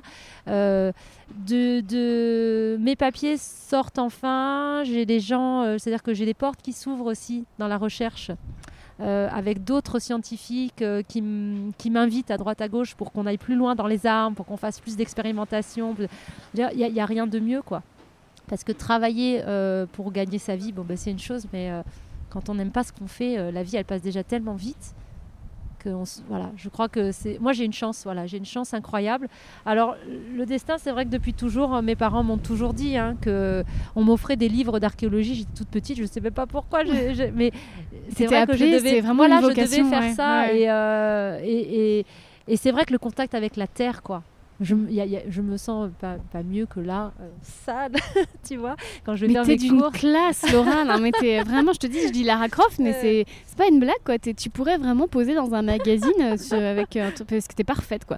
La salopette, euh, tes cheveux, c'est magnifique. euh, T'es vraiment. euh, Et je vais faire les courses comme ça, et plus je suis sale, mieux je me sens. Ah, mais je, je- je trouve ça vraiment. t'es des- Tu dégages beaucoup de puissance. Et, et, je pense que tu incarnes. Enfin, pour moi, tu, tu es la définition même de la vie réussie. Ah ouais. Tu as trouvé ta place et, tu apportes quelque chose au monde. C'est magnifique. Et, hum, et je voudrais vraiment parler avec toi de la dimension un peu spirituelle. Moi, je, pense qu'effectivement, on est tous faits pour quelque chose et qu'on est tous faits pour une grande chose et qu'à côté, on a des petits presses, ça et là. Et euh, je te disais, moi, l'archéologie, ça m'attire de façon magnétique. Pareil, depuis que je suis toute petite, mais pas assez pour que j'y consacre ma vie, puisque moi, c'était la scène qui m'appelait. Et tu vois, depuis tout à l'heure, je suis très émue, j'ai des frissons, je, retiens mes larmes, je suis vraiment attirée par ce site. Et je, et je ressens une dimension qui est spirituelle assez forte. Est-ce que toi aussi, tu la ressens? Est-ce que tu te sens rattachée à ces gens? Bah, tu, tu vois aussi mes yeux hein, quand je te parle. Ouais, ouais, ouais. oui, oui, moi je suis, je suis très, euh, je suis très touchée aussi par tout ça en fait. Je ne sais pas si c'est une, une sensibilité euh, à, à nos, à, à la vie qui est passée avant nous, et en fait ça nous remet un peu aussi en. T'as les larmes aux yeux quand tu en parles ouais, parce que c'est, euh, nous on est, on est, on se rend compte que, je sais pas si ces jeunes là qui sont là s'en rendent compte, mais en tout cas j'essaye de leur dire assez régulièrement, c'est de la vie passe trop trop vite quoi. Et pourtant tu vois, moi je suis à la moitié quoi, moitié de vie, mais j'ai une chose même que j'ai je crois, réalisée. t'as Ouais, 41, on a un an de différence, Ah ouais, ouais, 42. Je viens d'avoir 42. Ah, c'est que on... en fait, je sais pas si c'est parce que on, on travaille comme ça avec. euh, on, on retrouve euh, une vie qui est totalement euh, qui est passée quoi, qui est loin, qui est lointaine, et on s'imagine ces gens qui ont eu également cette vie et ce laps de temps, tu vois, de, de- de- de passage sur Terre, et on se rend compte que le- cette, euh, ce passage est très court, il passe à une vitesse, mais euh, Parce que l'espérance de vie, là, ici, dans la grotte Mandrin, elle était de 35 ans. Oh là là, ouais, on estime. euh, je pense que là, à 40 ans, il ne devait plus euh, avoir les dents qu'on a aujourd'hui, tu vois. Il ne devait plus nous ressembler. euh, euh, C'était des morts dans des souffrances atroces, Alors, enfin, sûrement. En plus, on voit, on voit là, par exemple, pour les Ouais. restes néolithiques qu'on a, euh, ils, sont, euh, ils, sont, ils sont dévorés, quoi. Leur- leurs dents sont dans un état lamentable. Les, les os euh, sont, sont- il y a beaucoup beaucoup de maladies, beaucoup, tu vois, il y a des carences. Puis des appendices, j'imagine, je pense toujours le gars qui a une appendicite à cette époque-là, qui Ah doit bah oui. mourir vraiment dans. euh, Donc la, vie devait être, euh, voilà, était très courte certainement pour eux. et, Nous, et atroce et rude. oui, Et, et ils tenaient, on ne sait pas pourquoi. Tu vois, tu parlais de ces gens qui ont fait le voyage du Liban pour venir jusqu'ici. Bah, c'était pas les mêmes, c'était sur plusieurs générations. Qu'est-ce qui les pousse à tenir et, et tout ça pourquoi? Pour que bah, nous on puisse être là à leur place dans le plus grand des conforts et détruire la planète. Voilà, parce que Ouais. c'est vrai qu'on en a fait du, du- et on n'a pas fini hein, de, de- alors de détruire et de faire oui voilà moi ce que c'est surtout l'humain qui me qui me touche c'est-à-dire que alors étant étant travaillant sur euh, les arcs et les flèches et, je, je- et même depuis toute petite en fait je suis une passionnée des Indiens d'Amérique à 18 ans mes parents m'ont offert un tipi un vrai Il fait, Ah ouais. il fait 6 mètres de diamètre. Tu l'as toujours J'ai toujours. ouais. Ouais. Et, euh, et c'était un cadeau, je rentrais de fouille. J'avais 18 ans, je rentre de fouille, donc euh, je passe un mois euh, sur un site gallo-romain à la limite avec l'Allemagne. Et je rentre, mes parents avaient une maison dans la forêt. On avait six chevaux. Et je descends comme ça euh, un, un chemin qui arrive en bas. En bas, il y avait la maison avec un lac. Et, euh, et j'arrive et je vois un immense euh, truc blanc là qui sort, hein, parce qu'il est gros. hein. Et j'arrive là-dedans, mais je dis, mais qu'est-ce que c'est? Et ma mère m'attendait pas à cette heure-là. Elle pensait que j'allais arriver plus tard. Ils voulaient faire la surprise en étant dedans. Donc j'ai, foiré le- la surprise. Euh, je suis arrivée un petit peu trop tôt, mais euh, bah, ça n'a pas empêché que l'émotion était là. C'est-à-dire qu'il m'avait fait un cadeau énorme. Et cette passion-là pour les Indiens donc, remonte, à, remonte à longtemps. J'avais beaucoup d'arcs et de flèches indiennes à l'époque. Euh, j'étais avec mes chevaux à, cru la plupart du temps. J'avais euh, beaucoup beaucoup de livres euh, de musique indienne. Et en fait, c'est marrant qu'aujourd'hui, en fait, je travaille sur, sur les premières, pre- premières traces d'arcs et de flèches parce que les populations amérindiennes sont des grands chasseurs à, à l'arc. Et je me suis beaucoup penchée sur, sur leur civilisation. Et quand on a vécu aux États-Unis, ce qui est très dur en fait de constater, c'est euh, ce que ce qu'on leur a fait nous euh, blancs euh, colonisateurs, où euh, on n'arrive pas à arriver à un endroit sans que ce soit de manière brutale frontale. On, a... Alors je sais pas comment c'est possible hein, parce que je me dis que quand même il y a des gens sensés quoi, mais on n'arrive pas. C'est quand on, retrace l'histoire de l'Amérique, une- c'est un carnage, c'est une tuerie ce qu'on en a fait. Et ça continue. Hein. Et ça continue, et voilà, et même si après ça se passe de l'autre côté du monde, c'est partout pareil, quoi. Alors, est-ce que c'est nous, Sapiens, qui, euh, qui avons ça en nous? Euh, Je sais pas, mais il y, y a quelques mois de ça, il y a la NH euh, NHK, c'est euh, la télé japonaise, qui est venue faire un documentaire ici à la Grotte Mandrin, euh, pareil, après la publication de mon article sur l'origine de la guerre. Et ils sont venus me questionner sur ça, parce que justement, là, on a l'origine, quoi. On a les arcs et les flèches à 54 000 ans. Dans ma thèse, je soulève la question de la guerre, justement. Parce qu'on Mhm. parle de la chasse essentiellement. Euh, on a les restes des animaux, donc on sait qu'ils ont chassé. Mais il y a tout un, il y a, il y a quelque chose qui se passe dans les sociétés depuis toujours. C'est qu'il n'y a pas une société qui n'a pas la guerre. Et la guerre, c'est c'est euh, la base de toute société. Et quand on, on regarde d'un point de vue ethnographique, on regarde les sociétés primitives aujourd'hui, ben, elles ne fonctionnent pas sans la notion de guerre, sans que la, la guerre, euh, la guerre soit présente. Quoi. Et ça, euh, c'est quelque chose en nous. Est-ce que, est que euh, Néandertal était, euh, également, avait également ça en lui? Ou c'était quelqu'un de plus pacifique, qui avait une relation à la nature plus posée, même entre eux entre les différents peuples néandertaliens? Ben, Malheureusement, c'est difficile à répondre. Et même nous, aujourd'hui, je peux faire que des suppositions sur, sur, sur l'arrivée de ces sapiens avec l'arc et les flèches. Comment ils ont réagi face au peuple qui était là? Est-ce que euh, ça leur a servi que pour la chasse ou est-ce que c'était aussi un mode de défense? On est là et on se protège. parce Ou que- d'attaque. À quel moment on décide voilà. pour voler quelque chose à quelqu'un de Exactement. pointer l'arc et les Alors, flèches sur lui Euh, il y a une- tu m'as posé une question tout à l'heure quand on montait à la grotte sur euh, est-ce que est-ce qu'ils ont été en contact? Mhm. Est-ce qu'il y a eu un contact entre Néandertal et Sapiens? Alors ici à la grotte Mandrin, euh, pareil, c'est que des suppositions parce qu'on n'a pas de traces évidentes, mais on peut dire une chose, c'est que euh, on a ce niveau F là, le niveau jaune, c'est euh, les, euh, les Néandertaliens. Ces Néandertaliens sont là et euh, ils sont remplacés par euh, les Sapiens. Et il s'est passé un peu moins d'un an entre les Ah, deux. c'est que dalle. Ah ouais, quand on, est sur des. ouais, des- entre Ah ouais. Parce qu'un an, il s'en passe, nous, des choses dans notre vie en un an. Mais il y a 50 000 ans, Ouais. un an, c'est vraiment Et que puis- dalle. Et puis on était, euh, je veux dire, les peuples ici étaient, étaient ici, hein, c'était un territoire, euh, même Donc si ils on se se, sont déplace. c'est sûr. donc ils se sont certainement croisés. Et on le sait parce qu'en fait, on a des matières premières. Donc la, la matière première, c'est le, le type du silex qu'on trouve. Il y a différentes matières premières ici. On a une qui est la colline là en face, ça s'appelle Maloubré. Donc il y, a du- il y a un gisement ici. Il y a un gisement à Rochemort, côté Ardèche là-bas, qui est environ, euh, fou, tu- tu- on, met, on met quoi 20 minutes d'ici à peu près à vol d'oiseau, hein. Enfin, Mhm. en voiture quoi. Ouais. On imagine à l'époque. Et ce sont des, des gisements, il y en a un après, ça s'appelle le Diwa, qui est très très très loin. Euh, ce sont des gisements qui étaient totalement inconnus euh, à, à des, à des populations euh, qui arrivent comme ça dans un territoire. C'est-à-dire que quand ils sont arrivés ici, ils ne pouvaient pas savoir où trouver cette matière première. Et bizarrement, toutes leurs pointes sont faites de, ce, de cette matière première qui vient de Rochemort, qu'on appelle le maïs, et c'est la couleur caramel, c'est la plus belle Mhm. d'entre elles. Et bien pour savoir ça, euh, il y avait certainement des guides Et les guides, c'était les Néandertaliens qui, eux, connaissaient leur territoire parfaitement. Waouh En fait, Ah on ouais, peut pas arriver ici, ouais. Euh, et en une année, utiliser les mêmes matières premières, parce qu'elles sont pas ici. hein. Donc il y a eu de l'entraide. Alors, est-ce que, voilà, est-ce que ça s'est fait de manière amicale? Est-ce qu'ils se sont rencontrés? Et est-ce que, comme souvent on retrouve dans les sociétés primitives, euh, ça, ça- c'est documenté ça, hein, on le sait, c'est que souvent entre les peuples, il y en a un qui sert de guide au peuple qui arrive. Dans un, territoire. Donc soit ça s'est fait de manière amicale, euh, il y a une personne euh, qui a emmené les sapiens euh, voir, leur montrer où on trouvait le meilleur silex de la région pour faire leur pointe, ou alors ça a été par la force quoi. On, en, attrape un et on lui dit toi tu es avec nous et, et tu vas nous montrer où tu trouves ça. On ne sait pas, on sait pas. Mais on sait qu'il y a, il y a quelque chose qui que se j'ai passe. j'ai une eux. supposition parce que tu décris l'homme de Néandertal comme quelqu'un qui est peut-être plus ancré, euh, qui a une sensibilité peut-être plus accrue vis-à-vis de ce qu'il a euh, laissé comme trace. Est-ce que tu penses que justement bah, le sensible est devenu le dominé et que, et que en face, avec leur pointe de hein. flèche à la chaîne, euh, ils avaient peut-être un petit peu moins de sentiments quoi. Voilà, peut-être, exactement. Peut-être que ça explique leur, leur, leur, leur extermination, leur, leur disparition.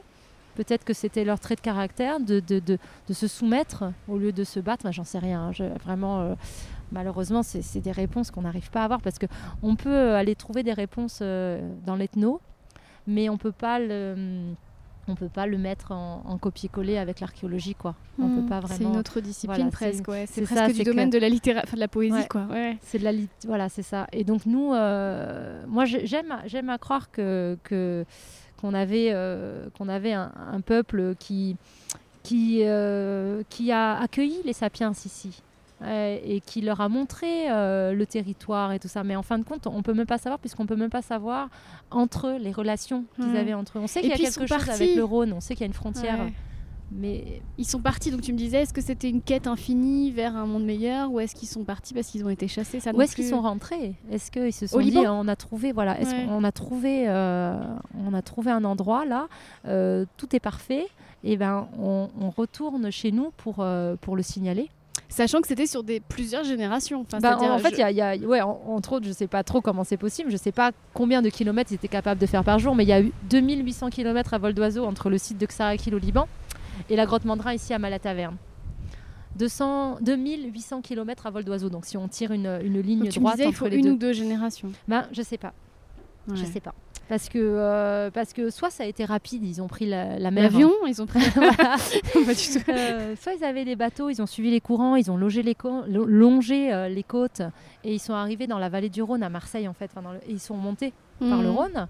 Et dans ce cas-là, peut-être que peut-être que en peut-être qu'en 10 ans, peut-être qu'en ils sont ils sont arrivés. hein. Ouais. Ah ouais, Ou alors ils ont pris le chemin de, de terre en fait, le chemin à pied.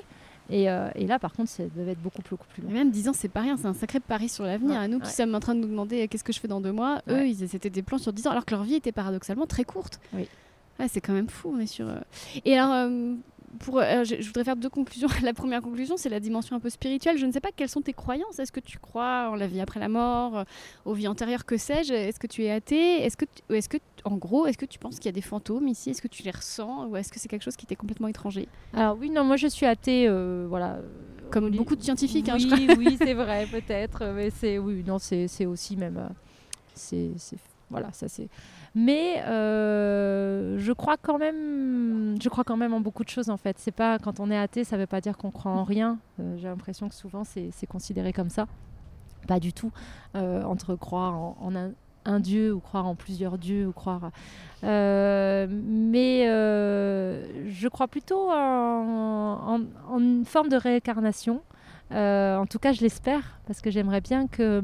Et ce que j'aime dans cette idée-là, c'est qu'il puisse euh, rester euh, en nous quelque chose de nos vies.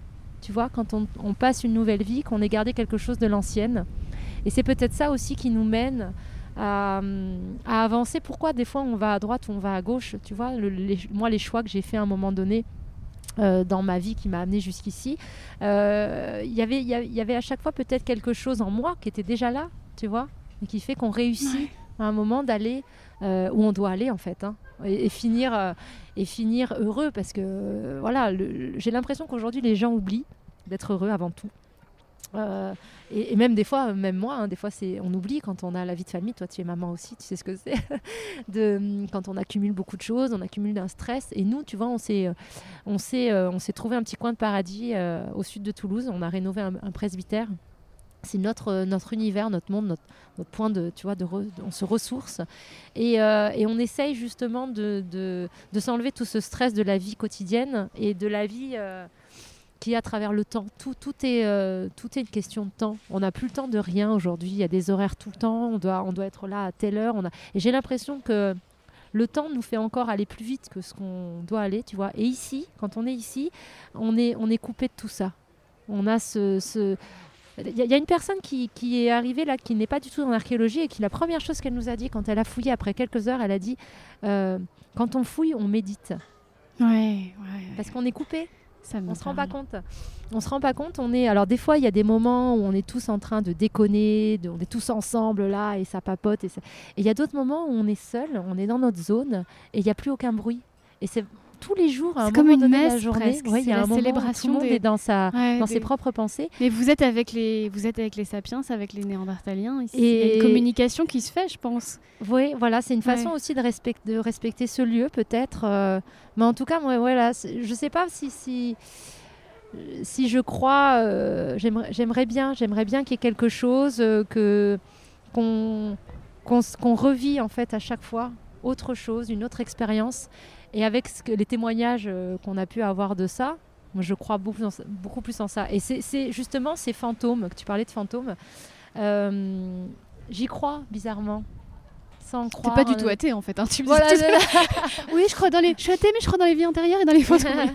non, les fantômes, mais je sais pas si c'est les fantômes. Euh, voilà, je, je crois je comprends en ça aussi parce que parce que euh, comme comme un en fait, c'est aussi une volonté hein, de croire en tout ça, mais je crois que la vie est beaucoup plus complexe que ce qu'on peut. Mais rien que le fait que hein. tu sois là, excuse-moi, mais le nombre de coïncidences qu'il a fallu pour que déjà toi tu sois là avec tes capacités, pour que vous trouviez ça, pour que tu rencontres Ludo. Enfin, je veux dire, moi, c'est comme Pompéi. Moi, je suis le TikTok de Pompéi qui est absolument incroyable. Je sais pas si c'est sur TikTok, mais Pompéi, ils ont un. Où en fait, tout ce qu'ils ont trouvé, cette éruption, tout ce qu'ils trouvent, c'est un cadeau, quoi. C'est comme si l'univers avait décidé, tac, on va mettre ça sous terre et puis comme ça, il y aura la pizza. Euh, oui, oui, c'est quand même.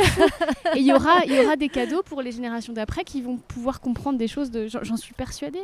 J'en suis vraiment persuadée. Et hum, tu sais, cette année, bon, mes auditeurs le savent, j'ai eu une année compliquée. Moi aussi, j'ai écrit un livre euh, qui n'a rien à voir euh, sur, un chagrin, sur un chagrin d'amour. Tu sais, ce qui m'a beaucoup aidé, c'est j'étais en tournée et à chaque fois que j'étais dans une ville, j'allais dans le musée archéologique local et ça me faisait plus de bien qu'une séance de psy. Parce que tout d'un coup, ça me remettait. Et tu vois, j'ai les larmes aux yeux quand, quand je te le dis. Parce qu'en fait, je, je, je, suis très émue d'en parler parce que ça me remettait à ma place. et t'avais des tas. Et je, sentais dans, derrière les vitrines, soit les ossements, soit les petites pierres taillées, soit le. Euh, un bateau euh, à Marseille, tu sais, ils ont le plus grand, mhm. euh, ils ont un, bateau incroyable qui, qui date de je sais pas quand. Et ben, ça me disait, l'humanité me disait, tout va bien, c'est normal, tu es juste en train, de... c'est une existence humaine, comme on est tous en train d'en traverser, et tu fais partie d'un groupe, d'un chaînon, et tout ça a un sens, ne t'inquiète pas, et, et, et, en fait tout d'un coup on est en famille, je sais pas comment expliquer, mais euh, on appartient à un tout, et, et d'accéder à ce tout mentalement, c'est une, une, source de puissance infinie, tu vois ce que je veux dire? Mm. Et c'est ce que j'aime là dans l'archéologie, c'est... Euh, c'est d'avoir ce contact avec un passé qui est, qui est loin. Qui est plus grand que nous. Et qui est, qui est immense. Et qu'ils ont, c'est des périodes où les gens ont fait des choses exceptionnelles. Quoi. Euh, et on n'a aucune idée de. Moi, souvent, je, je m'imagine là, euh, quand on, on, va aller voir là tout à l'heure la, vue qu'on a de la grotte Mandrin. Euh, J'aime bien m'imaginer ces mondes où il y avait, il y avait rien. Il n'y avait que la nature. Et les chevaux. Les arbres magnifiques. Et, d'un coup, les troupeaux qui pouvaient passer par là.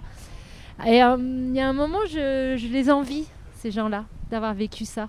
On a vécu dans un monde qui était, euh, qui était beau, quoi.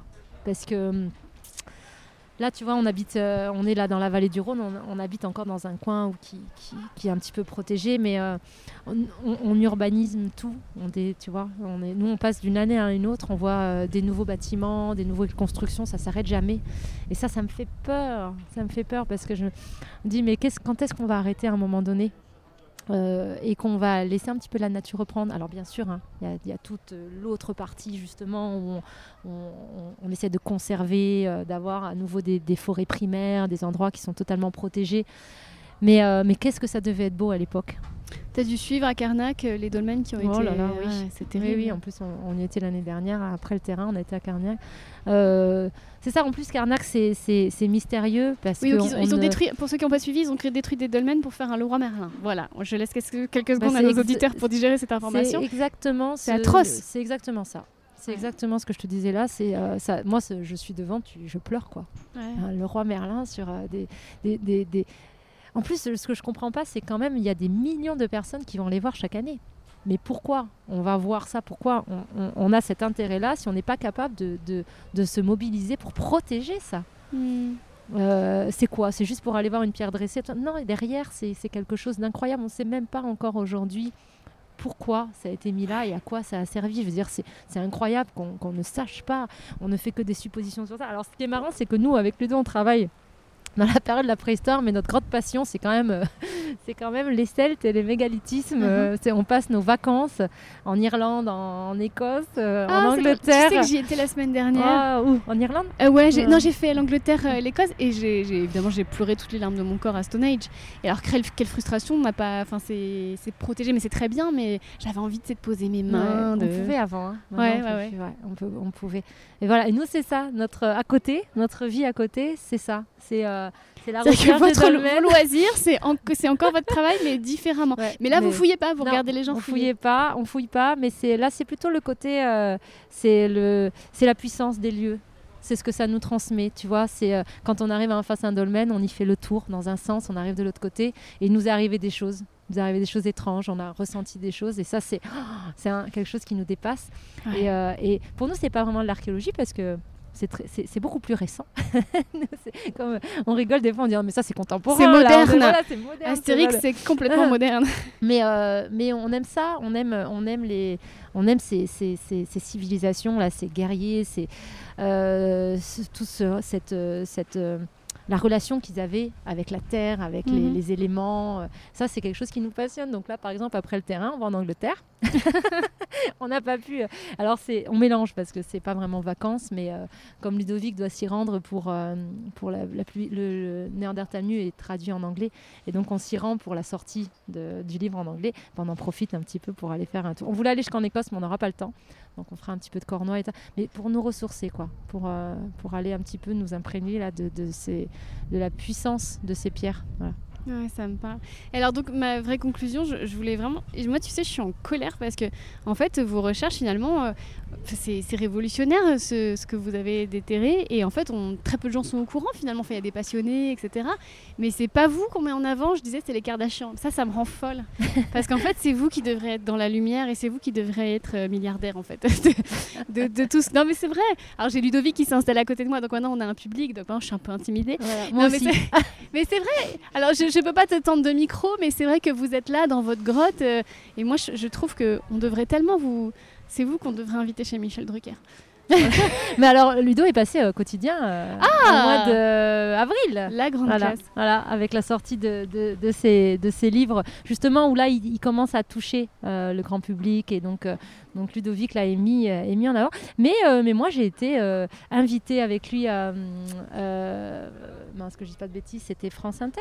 Euh, on, a été, on a fait une émission radio tous les deux ensemble. Mhm. C'était très agréable d'être Ah. tous les deux. euh, voilà. Et donc on l'a fait. On avait nos deux petits garçons à côté, qui étaient avec euh, deux, deux personnes euh, de- adorables qui, ont, qui nous les ont gardés avec des dessins, des bonbons, des- pour ne pas qu'ils rentrent dans la pièce au moment où on était en direct avec. euh, voilà. En fait, on est. euh, ça commence, ça commence. Et euh, il y a Arte euh, qui vient de, qui finit là, un documentaire sur Mandrin, mais que sur Mandrin, parce qu'il y en a déjà eu Arte, choses comme ça où Mandrin apparaissait, mais là c'est que sur Mandrin et sur la découverte de Thorin. Ils sont venus filmer mes expérimentations aussi. Euh, et donc c'est, ça commence Mandrin, mais en fait voilà, c'est pas vraiment. Moi je, je recherche pas ça. Je recherche pas. Je suis très contente du moment que je passe avec toi là. Et, euh, si ça passionne et si ça intéresse des gens, je, je serai la plus heureuse. Mais en fait, euh, ça m'intimide quand même beaucoup. C'est-à-dire que la première Non, fois je- que j'ai été derrière une caméra, je peux te dire que c'est surtout que tu es une personne saine et que tu n'as pas besoin de la lumière pour être heureuse, Ah ouais, contrairement non, à d'autres tarés dont je fais partie. et bien en tout cas, merci beaucoup Laure. Ouais, ça, ça se plaint là-bas, ça commence à avoir faim. Oui, il paraît, ouais, j'ai cru, comprendre. Euh, je- moi, je vais faire quelques images et puis je vais vous laisser. Euh, et bien, merci du fond du cœur pour à cet toi, échange incroyable. C'était un vrai plaisir. Merci beaucoup. Merci beaucoup d'avoir écouté cet épisode jusqu'au bout. J'espère que les fantômes de la grotte de Mandrin étaient un peu avec vous et qu'ils vous ont fait relativiser les petits soucis du quotidien. La semaine prochaine, en parlant de soucis du quotidien, on va parler d'argent, mais pas avec n'importe qui, avec Delphine Pinon, spécialiste en finances personnelles. Je peux pas vous en dire plus pour ne pas vous spoiler, mais Delphine a tout simplement changé ma vie. J'ai découvert son podcast en 2019. Elle m'a retourné le cerveau. Je lui ai écrit, on s'est appelé, on est resté deux heures au téléphone et maintenant c'est une de mes amies les plus proches. Oui, je sais ce que vous vous dites. Avec un peu de chance, c'est aussi ce qui se passera avec leur messe. En attendant, je vous souhaite de gamberger juste ce qu'il faut. À la semaine prochaine.